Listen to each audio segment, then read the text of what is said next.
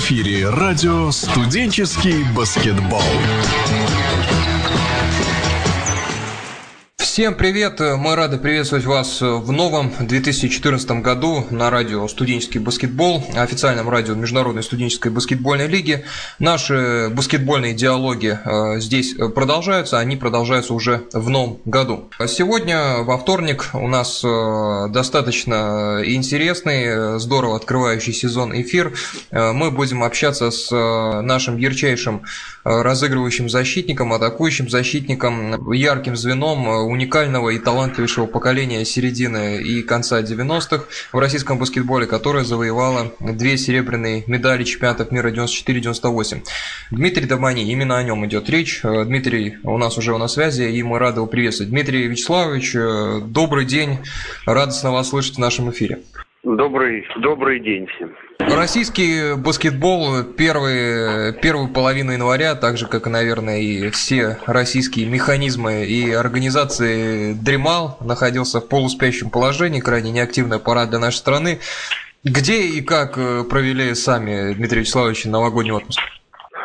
Новогодний отпуск, э, как всегда, как и все остальные года, кроме одного, я провел э, с семьей, с семьей, с, с родными, с близкими. Поэтому на, за городом.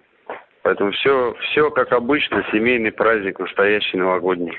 В конце января вам э, предстоит поездка в Белград на матч звезд. Это будет э, мероприятие под эгидой МСБЛ. Когда и с кем у вас впервые состоялся диалог на эту тему? Что заставило принять предложение, так вот перелопатить, можно сказать, свой личный график и отъехать в Белград? Э, Виктор Кравченко э, позвонил мне и прислал приглашение. Э, мы с ним давно уже знакомы. Позвонил, пригласил, что есть, они приглашают меня как, как баскетболиста, как представителя Российской Федерации баскетбола принять участие в, в таком хорошем очень матче, матче легенд так называется, а, с, с Югославией. Ну, вообще, насколько часто удается сейчас э, поддерживать форму? Зал, тренажерка, бассейн? Не часто, но в принципе, в принципе удается. Э, работы очень много, но по вечерам я передаю опыт молодым игрокам э, в баскетбольной школе э, Тринта. Там у меня сын там учится, тренируется. Я э, тренирую, как бы помогаю своему тренеру воспитывать молодое поколение. Иногда с ними по, удается побегать, поиграть в баскетбол, поэтому с формой все, все в порядке. В октябре вам э, также выпадала возможность съездить в Тбилиси. Это был еще один интересный проект в МСБЛ. Для себя отметили, что уже делается и выполняется правильно для развития студенческого баскетбола такого крупного студенческого турнира, как э, МСБЛ, побывав в Тбилиси. Ну, смотрите, Тбилиси э, всегда славилась хорошим баскетболом, и оттуда выходят очень хорошие игроки. А, и всегда это, это было, а, всегда, всегда это были полные залы, потому что когда я, когда я играл, это было даже, не знаю, лет 25 назад, наверное. Я побывал в Тбилиси один раз, и мы играли э, по, по детям, э, тогда был э, чемпионат Союза. То есть э, и всегда даже на детей приходили полные залы, поэтому для меня был не сюрприз, что 10-тысячный зал был полон. И это было очень приятно видеть, что люди до сих пор э, относятся к баскетболу и к, э, к любому баскетболу с положительной стороны. И тем более, когда играли э, студенческие команды, студенческий спорт развивается в очень правильном направлении. Ваш сын Алексей, он 98-го года рождения, если я ничего не путаю. В принципе, время да. так двигается достаточно динамично, к сожалению, что 98-й это уже не дети, это уже через год-полтора э, студенты. Определились, куда будете отдавать сына, в какой университет, какая команда МСБЛ потенциально получит э, сына самого Дмитрия Домани? Ну, пока еще, пока еще не определился, пока еще в, в активном поиске. Может быть, э, может быть, пойдет по моим стопам, может быть, останется здесь. Пока еще не, не, не определились э, вот с этим направлением. Вопрос э, с профессиональной карьерой. Здесь будет все оставаться за выбором самого Алексея, нравится ему это или нет. Или здесь его будет выбирать, так скажем, его величество баскетбол. Готов ли он или нет играть на серьезном уровне? Как здесь расставляются пока приоритеты? А, пока, пока приоритеты э, он сам выбирает, э, сам э, занимается баскетболом уже с малых лет, и я его никогда не принуждал заниматься этим видом спорта. Это как-то произошло само собой, и человек болен болен баскетболом, так скажем, никуда от него не хочет уходить. Поэтому как дальше будет складываться, ну, естественно, я ему подскажу, что лучше, что хуже, но выбирать он будет, э, выбирать он будет сам.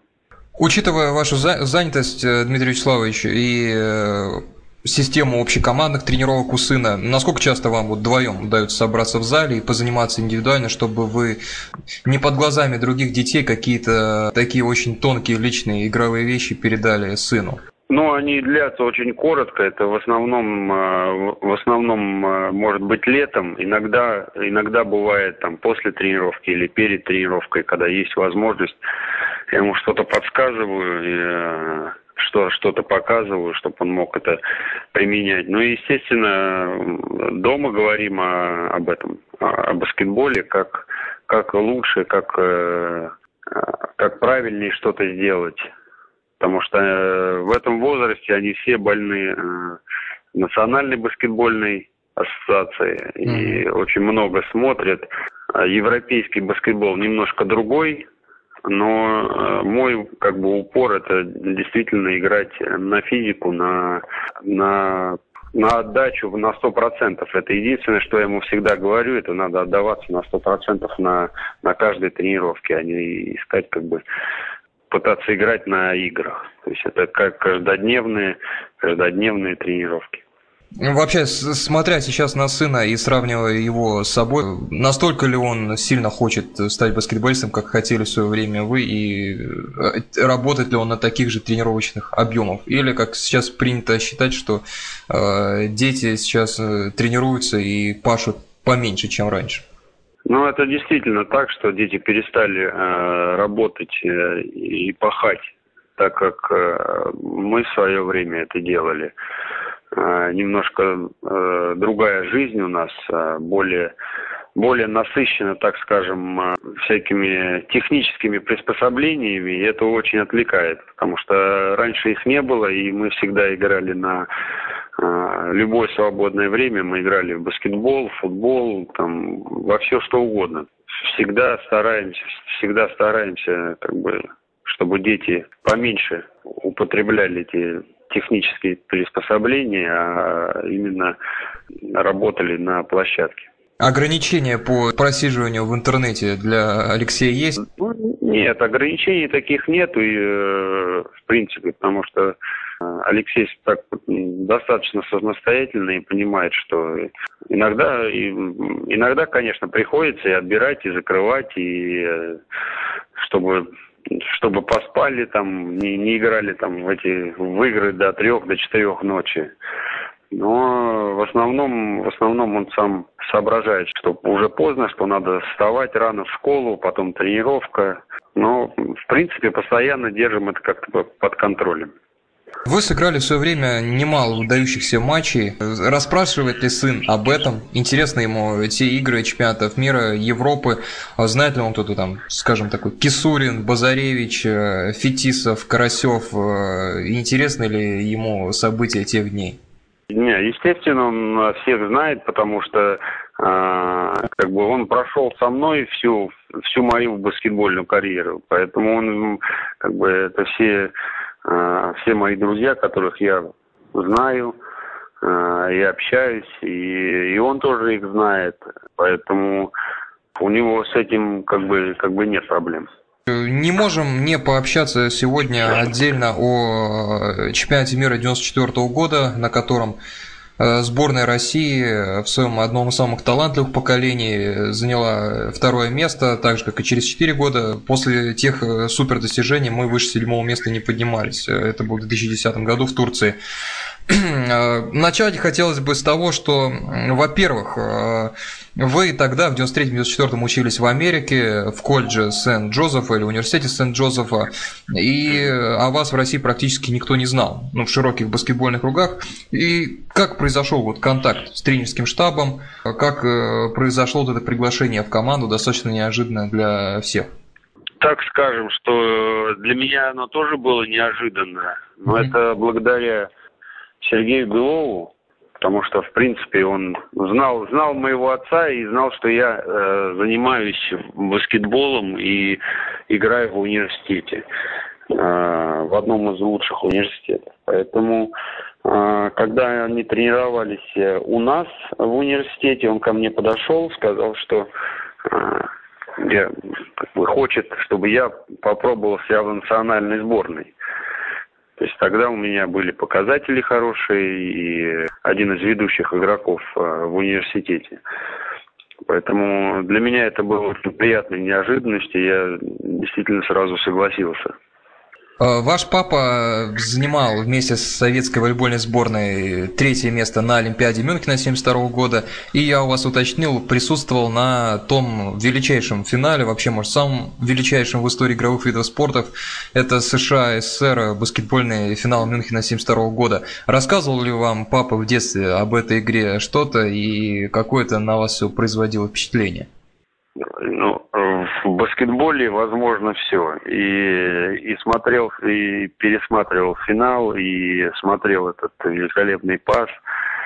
И действительно радовался и чувствовал гордость за, за нашу страну. Возвращаемся в 94-й. Сборную возглавляет э, Сергей Белов. Я вчера, Дмитрий, как раз э, пересматривал к эфиру матч с хорватами, матч с американцами. Два великолепных часа провел. Какое вот мнение сложилось о Сергее Белове? Ну, э, собственно, уникально человек себя вел на бровке. Никаких планшетов, никаких фишек, никакой лирики. Идет жесткий авторитетный подсказ, причем все идет очень в точку. То есть это не просто агрессия, которая вываливается на игроков. Как команда воспринимала на личностном уровне Сергея Белова и как принимала его стиль общения, игровой стиль общения с командой? Ну, в игровом стиле никто не мог ему э, перечить, то есть э, это был э, профессионал высочайшего уровня, он всегда знал, э, э, какому игроку э, нужно на тренировках что-то как-то добавить, э, какие-то элементы какие-то командные взаимодействия. То есть он точно знал, чего и когда нужно делать. И плюс еще э, огромный плюс в психологическом плане, то, что в, на площадке он был очень э, жестким, требовательным, uh-huh. а вне площадки он э, как бы был другом, так скажем. То есть с ним можно было общаться на любые темы и, э, и просто общаться.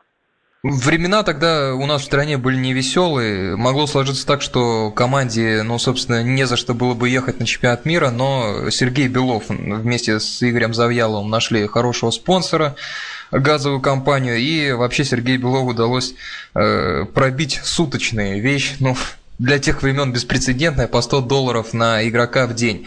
Интересно узнать, команда по назначению проедала эти деньги или откладывали, учитывая то, что тогда и в ЦСКА могли зарплату не платить, как команда отнеслась к факту суточным, а как э, с ними распоряжалась этими деньгами? Естественно, естественно, это было в, очень положительно, то что, то, что платили суточные, еще и кормили, и, то есть, э, атмосфера в команде была на высочайшем уровне.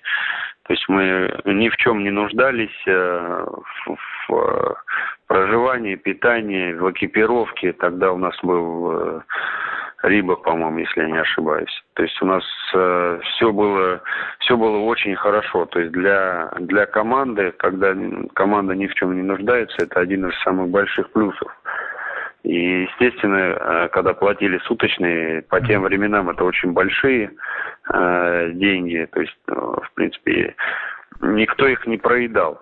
ну, я их, я их лично откладывал, потому что в, в то время играл за университет и э, не было у меня ни зарплаты, ни контрактов, поэтому они мне очень пригодились в Америке.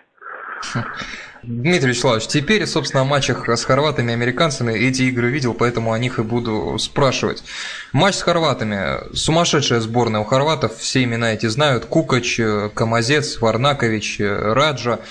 Что произошло в тот вечер? Это именно тот случай, когда сложилось и получилось все, потому что то, что посмотрел вчера, сборная великолепно защищалась, а атака феноменальная. Просто Сергей Базаревич убегал, такое скоростное ведение. У нас сейчас вообще таких игроков нет. Попадали, все. Вы, помню, только вышли из угла, попали. То есть э, команда весь матч практически такую суперзвездную сборную держала на очковом отрыве практически к себе не подпускала. За счет чего в тот вечер удалось э, вот, приложить такую серьезную команду, как Хорваты, и выйти в финал?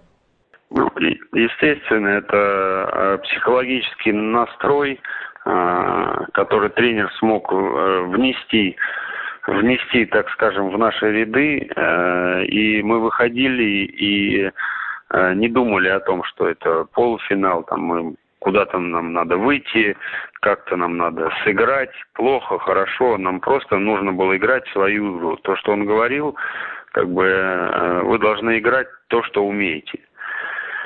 Ни, ни в коем случае на нас не давил, а, а действительно это вот тот момент, когда психологическая и баскетбольная сторона как бы сошлись все это вместе в, в одной игре.